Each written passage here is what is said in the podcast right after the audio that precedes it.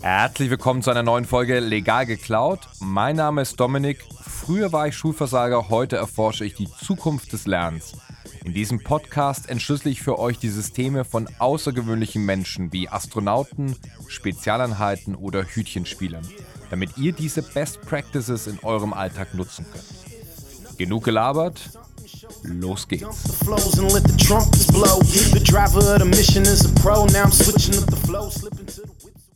Herzlich willkommen zu Teil 2 von Change begleiten oder Veränderung begleiten, geklaut vom Bestatter.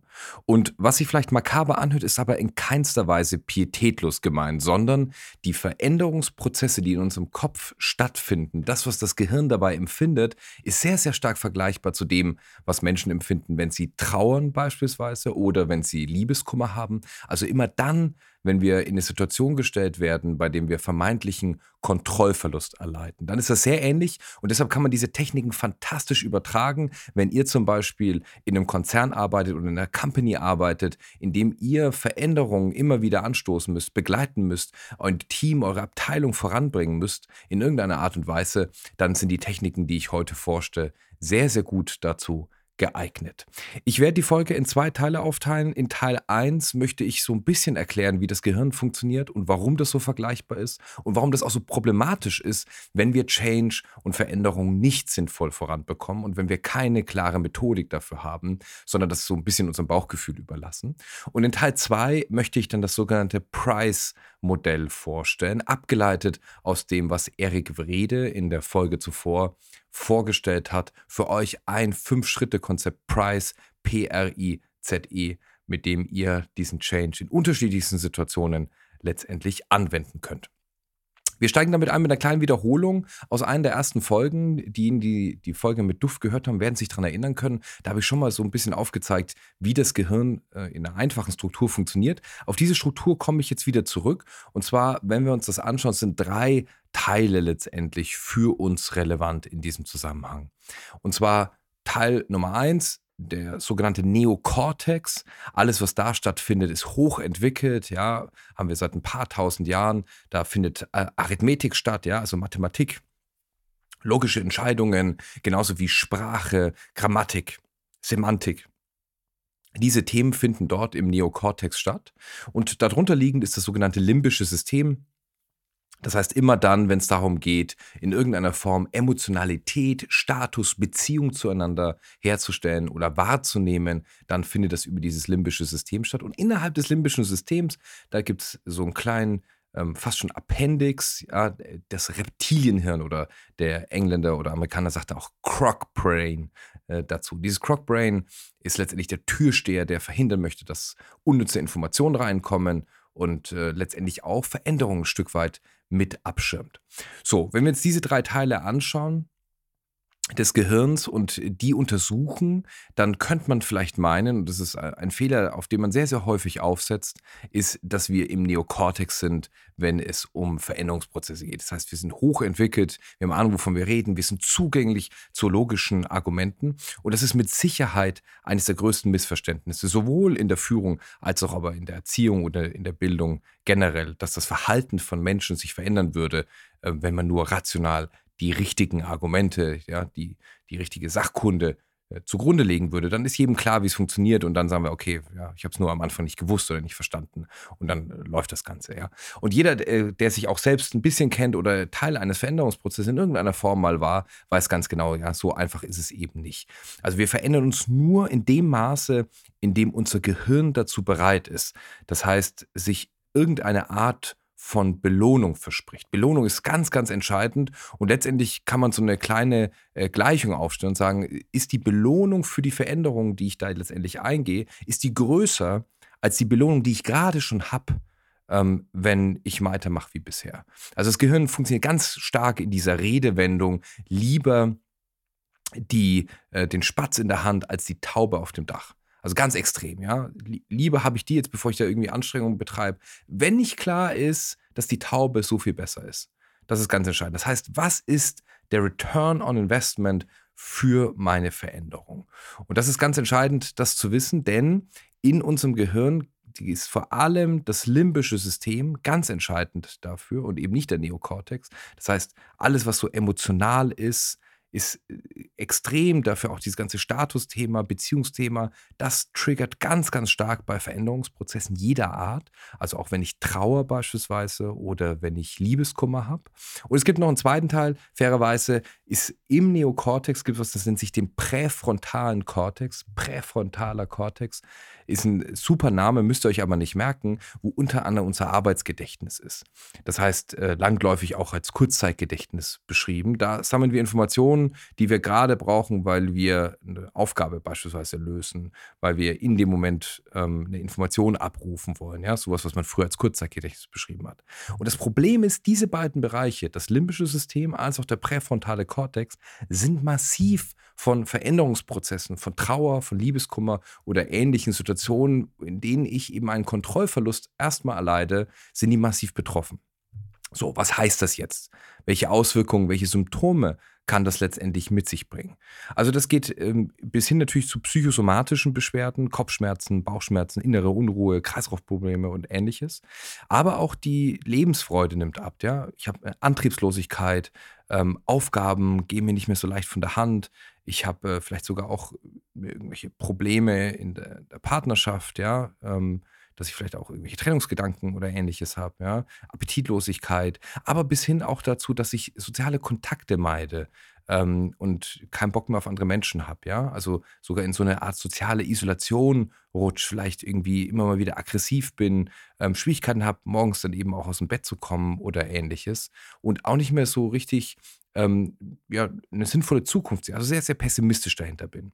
Und äh, diejenigen von euch, die sich denken, Mensch, kommen mir aber bekannt vor, äh, muss es gar nicht sein, dass ihr gerade Liebeskummer habt, sondern die Pandemie und alles, was damit einhergeht, auch im Homeoffice, ist eine Form von Kontrollverlust und eine massive Veränderung der, des Status quo und der Situation, wie wir sie kennen. Und ist sehr vergleichbar, weil eben die gleichen Hirnareale auch hier angesprochen werden und auch hier letztendlich einen großen Einfluss darauf haben, wie wir uns verhalten. Ja, wir können uns nicht mehr so gut konzentrieren, wir kriegen die Arbeit nicht mehr gebacken und Psychologen sprechen in dem Zusammenhang, wenn es eben auch in diesem Veränderungsprozess, wie wir ihn gerade im Homeoffice erleben, von Languishing. Languishing ist so eine Mattung, so eine Vorstufe vom Burnout. Und ob das jetzt Trauer, Liebeskummer, Languishing ist, völlig egal. Wir haben hier sehr, sehr ähnliche Mechanismen, weil wir diesen Kontrollverlust erleiden und weil eine große Veränderung mit ihm einhergehen in der Situation. So, genügend rumgelabert. Das ist so ein bisschen die Grundlage, auf der wir uns beschäftigen. Was ihr mitnehmen sollt, ist, Belohnung kann letztendlich äh, den großen Unterschied machen. Und ich möchte hier noch eine kleine Analogie geben, die zeigt, wie relevant Belohnung für das Gehirn ist. Also jeder von euch, der Auto fährt, und einen Führerschein hat, weiß, die ersten 1, 2, 3, 4 Fahrstunden sind unfassbar überfordernd. Denn ich muss das mit der Kupplung, Bremse, Gas, ich muss das irgendwie sinnvoll koordinieren mit dem Schaltknüppel im Zweifel. Ich muss den Blinker setzen, ich muss richtig lenken. Ja, ich habe äh, neben mir auch noch den Fahrlehrer sitzen, der auch noch irgendwelche Anweisungen gibt. Und das sind nur die Dinge, im Auto passieren. Das heißt, ich muss auf der Straße achten, ich muss auf Verkehrsschilder, ich muss da aufs auf den Tacho schauen und schauen, dass die Geschwindigkeit passt. Ich muss sehen, dass ich niemanden über den Haufen fahre und so weiter. Und das kriegt eigentlich keiner sinnvoll hin erstmal. Ja, wir sind extrem überfordert, es passiert viel zu viel. Versus jemand, der seit 5, 6, 7, 8, 9 Jahren Auto fährt. Ja, der dabei telefoniert, isst, trinkt, äh, sich äh, mit anderen Leuten unterhält, äh, sich die Landschaft anschaut und die währenddessen genießt, Musik volle Pulle laufen hat. So, was ist anders? Was anders ist, ist, dass wir uns in Situation 1, wenn wir gerade mit dem Autofahren anfangen, im präfrontalen Kortex befinden. Arbeitsgedächtnis. Und das ist extrem limitiert. Keiner kann Multitasking. Das heißt, wir sind extrem überfordert, weil einfach viel zu viele Reize in viel zu, viele, viel zu kurzer Zeit kommen. Ist extrem anstrengend. Ich bin sehr müde nach meinen ersten Fahrstunden gewesen. Und was das Gehirn eben spannend findet, ist, sich zu belohnen, indem es eben die Energie runterfährt und das Verhaltensmuster ändert, ja, das Teil auch meiner Motorik wird, meines Muskelgedächtnisses und ich heute gar nicht mehr darüber nachdenke, wie es ist, eigentlich in den dritten Gang zu schalten, als Beispiel. Denn jetzt sind wir im limbischen System, in den Basalganglien und die übernehmen letztendlich ähm, diese Herausforderung, sodass ich mich auf 100 andere Sachen beim Autofahren konzentrieren kann, aber eben nicht auf die Mechanik des eigentlichen Fahrens. Und das ist für das Gehirn ein Zustand, der sehr angenehm ist, der sehr entspannt ist und damit eine große Belohnung für den Veränderungsprozess, den wir genommen haben. Und ganz ähnlich äh, ist das eben so, letztendlich auch bei Veränderungsprozessen als solchen. Kommen wir zu Teil 2, zu dem sogenannten Price-Modell. Und das Price-Modell ist eben eine Herangehensweise, so ein Change mit voranzutreiben. Und äh, der ist letztendlich auch unterteilt, ja, man kann das in verschiedene Phasen unterteilen. Da muss man immer so ein bisschen aufpassen. Die sind auch umstritten, diese Phasenmodelle, die sind auf gar keinen Fall linear zu sehen. Und da gibt es auch keinen fixen ähm, Zeitplan oder Schema, aber es ist als Orientierung äh, gar nicht mal schlecht. Und wenn jetzt so ein neuer Change passiert, beispielsweise weil eine Reorganisation stattfindet, ja, eine Abteilung wird vielleicht aufgelöst, die Mitarbeiter werden umstrukturiert, es, ja, es geht über eine Matrix-Organisation zum Beispiel, dann ähm, kennt man das aus der Trauer und Phase 1 ist das nicht wahrhaben wollen. Also das Gefühl des Erstarrens, ja, ähnlich wenn ein Tiger plötzlich aus dem Gebüsch springt und wir schauen uns an und diese Schrecksekunde und ich, ich kann mich überhaupt nicht bewegen, ich denke mir, fuck. So. Und äh, Phase 2 kommt dann, ne, aufbrechende Gefühle, ne, ich habe Emotionen, Wut, Zorn, Schmerz, Traurigkeit, Angst, ja, also sehr starke Gefühle, die dann letztlich in Phase 2 kommen, bis ich dann in Phase 3 das hoffentlich schaffe, mich zu neu orientieren, Dinge zu finden, an denen ich mich letztendlich auch festhalten kann und dann in Phase 4 in ein äh, neues Lebenskonzept zu kommen und mit dem neuen Status quo umgehen zu können. Gibt ja auch verschiedene Modelle im Change, ja, Sieben-Phasen-Modell, Acht-Phasen-Modell, Richard Streich sei da mal so als einen Namen genannt. Äh, kann man halten, was man möchte davon, aber wenn man sich das anschaut, dann sieht man, dass diese Phasen, ob das im Liebeskummer, Trauer, Change, was auch immer ist, dass sie sehr, sehr ähnlich sind, egal in wie viel man es unterteilt. Und dafür dient dieses Price-Modell ganz gut als Herangehensweise, wenn ihr zum Beispiel eine junge Führungskraft seid und diesen Change begleiten wollt, als Orientierung. Ja? Weil ihr seid in der Rolle des Facilitators. Das heißt, ihr schaut dafür, dass die Leute, dass ihnen der, der Change gelingt. Nehmt sie letztendlich auch mit. Und für euch muss der rote Faden letztendlich die Belohnung sein. Und deswegen ist auch der Name Price, ja, also die Belohnung dahinter. Und wie ich es am Anfang schon gesagt habe, jeder Buchstabe steckt letztendlich eine Methodik darin, die ihr nutzen könnt, um so einen Veränderungsprozess letztendlich zu nutzen. Geklaut vom Bestatter und äh, das ist genau die Herangehensweise, wie wir sie mit Eric im Interview vorher besprochen hatten. Wir fangen an, das P steht für Pause First. Ja, also erstmal Pause machen, einhalten, nicht zu schnell loslaufen. Und gerade dann, wenn Unsicherheiten auftreten, dann handeln Menschen oft sehr schnell, sehr panisch und das ist fast nie von Vorteil. Das heißt, gerade in dem Moment dieses Phase 1, dieses nicht wahrhaben wollens, ist es wichtig, mal kurz innezuhalten und mal wirklich bewusst einzuhalten, Pause zu machen, runterzuzählen. Und im Beispiel dieser Reorganisation kann das zum Beispiel heißen, dass wenn man vor die Belegschaft geht und diese Nachricht verkündet, dass man nicht gleich einsteigt in den Actionplan danach, sondern dass man die Orientierung gibt und eben auch aufzeigt, dass man gemeinsam daran arbeiten wird, dass da keiner äh, hinten runterfällt, ja, und äh, diese erste Sicherheit gibt, aber vielleicht auch mal wirklich einen Tag verstreichen lässt, so wie wir auch den Tag ähm, darüber schlafen, wenn wir zum Beispiel ein Haus kaufen oder einen anderen wichtigen Vertrag abschließen. So auch da den Leuten die Chance zu geben, den Gedanken für sich auch mal zu sortieren. Und da geht es nicht darum, sie alleine zu lassen und dass dann plötzlich komische Gedankenstrudel passieren. Ja, das geht auch nicht darum, dann drei Wochen Pause einzulegen, ähm, sondern vielleicht erst am nächsten Tag dann wirklich damit zu beginnen. Und zwar mit dem R in Price, nämlich Reflect on your strength. Das heißt eben, der eigenen Stärken bewusst zu werden, die zu besinnen und letztendlich auch die Kontrolle im Kontrollverlust zu finden. Ja, also was können wir extrem gut was brauchen wir jetzt und sich des, dessen bewusst zu werden. Das heißt, wenn die Mitarbeiter neu organisiert werden, vielleicht auch mit jedem, mit einem kleinen Canvas oder ähm, mit einer anderen Methodik, letztendlich auch zu reflektieren und zu brainstormen, was kann jeder Einzelne sehr gut, was ist im neuen Zielbild wichtig und auch gefragt. Ja, und das letztendlich auch aufzuzeigen und den Leuten einen Anker zu geben. Denn es ist ja ganz selten so, wenn wir in neue Gewässer gehen, wenn wir Neuland entdecken, wenn so eine Veränderung ansteht, dass alles über Bord geworfen werden muss, was jemals gekonnt wurde, sondern viele der Kompetenzen, der Fähigkeiten, der Fertigkeiten, der Erfahrungen lassen sich ja übertragen. Und damit ist das mit einer der wichtigsten Säulen in Phase 2 gerade dann, wenn Angst aufkommt, ja, auch dieser Zorn und diese Traurigkeit vielleicht mit einhergeht, also diese aufbrechenden Gefühle, dann sich der eigenen Stärken bewusst zu werden. Wir kommen zu Phase Nummer drei, Inform and Involve. Also soll heißen, informieren und involvieren, ja, Transparenz schaffen. Und so ein Change-Prozess geht ja meistens über mehrere Monate meistens hinweg, ja. Und gerade wenn man dann in so einem Zeitprozess ist, ist es wichtig, dass die Mitarbeiter wissen, dass sie immer als erstes informiert werden.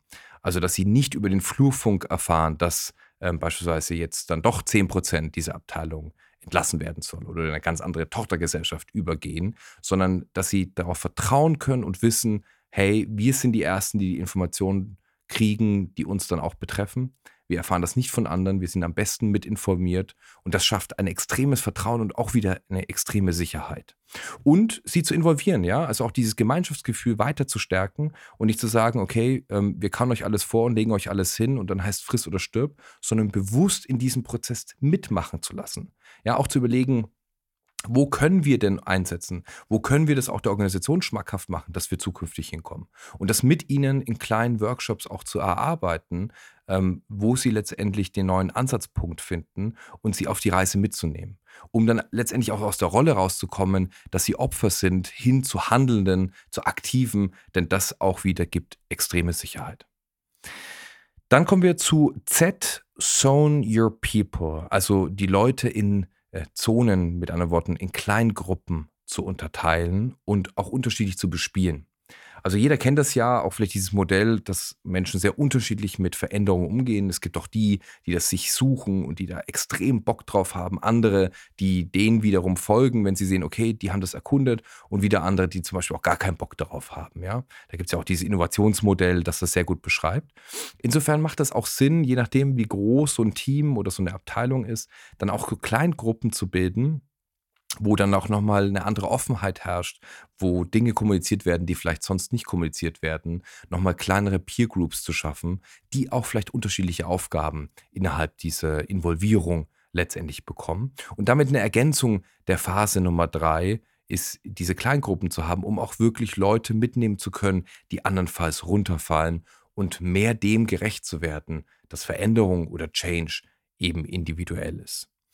Und dann kommen wir in die letzte Phase, wenn es letztendlich nach dieser Neuorientierung klar ist, jetzt geht es zu den neuen Ufern, das neue Lebenskonzept äh, startet, ja, ähm, ist Encourage New Behavior. Das ist das E, also eben neues Verhaltensmuster, bekräftigen, stärken letztendlich, um dann diesen Change Stück für Stück eben ähm, abzuschließen. Das heißt, neue Dinge in kleinen Challenges beispielsweise ausprobieren zu lassen, um Mut zu machen und auch zu sagen, hey, so schlimm ist es nicht. Ja, das heißt, nicht gleich sofort ins kalte Wasser zu stoßen, sondern Stück für Stück die Temperatur zu erhöhen und Leute ausprobieren zu lassen, um zu sehen, aha, okay, das ist doch ganz cool. Ja, im Beispiel dieser Neuorganisation kann das ja zum Beispiel sein, dass das in Form eines MVP-Projekts stattfindet, dass man sich sucht und sagt, okay, in dieser neuen Konstellation ähm, wird das zusammen sein oder so kann dieses neue Digitalisierungsthema ähm, mit aussehen. Und das ist auch ein Aspekt davon. Lass es uns ausprobieren, damit sie diese äh, Enthemmung letztendlich merken gegenüber dem, was da Neues passiert. Also Veränderung hat ja ganz viel mit dem zu tun, dass ich nicht weiß, was auf mich zukommt und mir nicht klar ist, werde ich in der Lage sein, es zu tun. Und gerade dieses aktive Doing, das Ausprobieren, das Gemeinsame schafft unfassbar viel Mut und letztendlich auch wieder Vertrauen. Das ist das Price-Modell, also von Pause First, ja, nicht zu schnell loszulaufen, dann Reflect on your Strength, auf Stärken zu besinnen, Sicherheit in der Unsicherheit, Inform and Involve, unbedingt jeden zu involvieren, mitmachen zu lassen, selbst zu Handelnden werden zu lassen und immer fantastisch zu informieren und Transparenzen zu schaffen, dass sie mit die Ersten sind und dieses, diese Loyalität letztendlich auch spüren. Gegebenenfalls in Kleingruppen unterteilen und die nochmal unterschiedlich bespielen, je nachdem, wer was benötigt und auch da der Rolle des Facilitators gerecht zu werden. Und dann, last but not least, encourage new behavior also Mut machen, indem man ins Ausprobieren kommt, indem man sich kleine MVPs, Projekte oder ähnliches aussucht, bei denen die Leute ausprobieren und spüren können, wie wird die neue Welt letztendlich aussehen, wie wird sie funktionieren.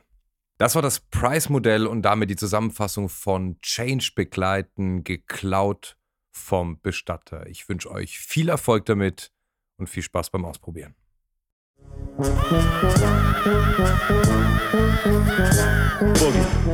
Wenn ihr die heutige Folge interessant fandet, dann abonniert den Podcast und schaltet in zwei Wochen wieder ein, wenn ich mir das nächste Thema vornehme. Bis dahin alles Gute und immer schön legal klauen.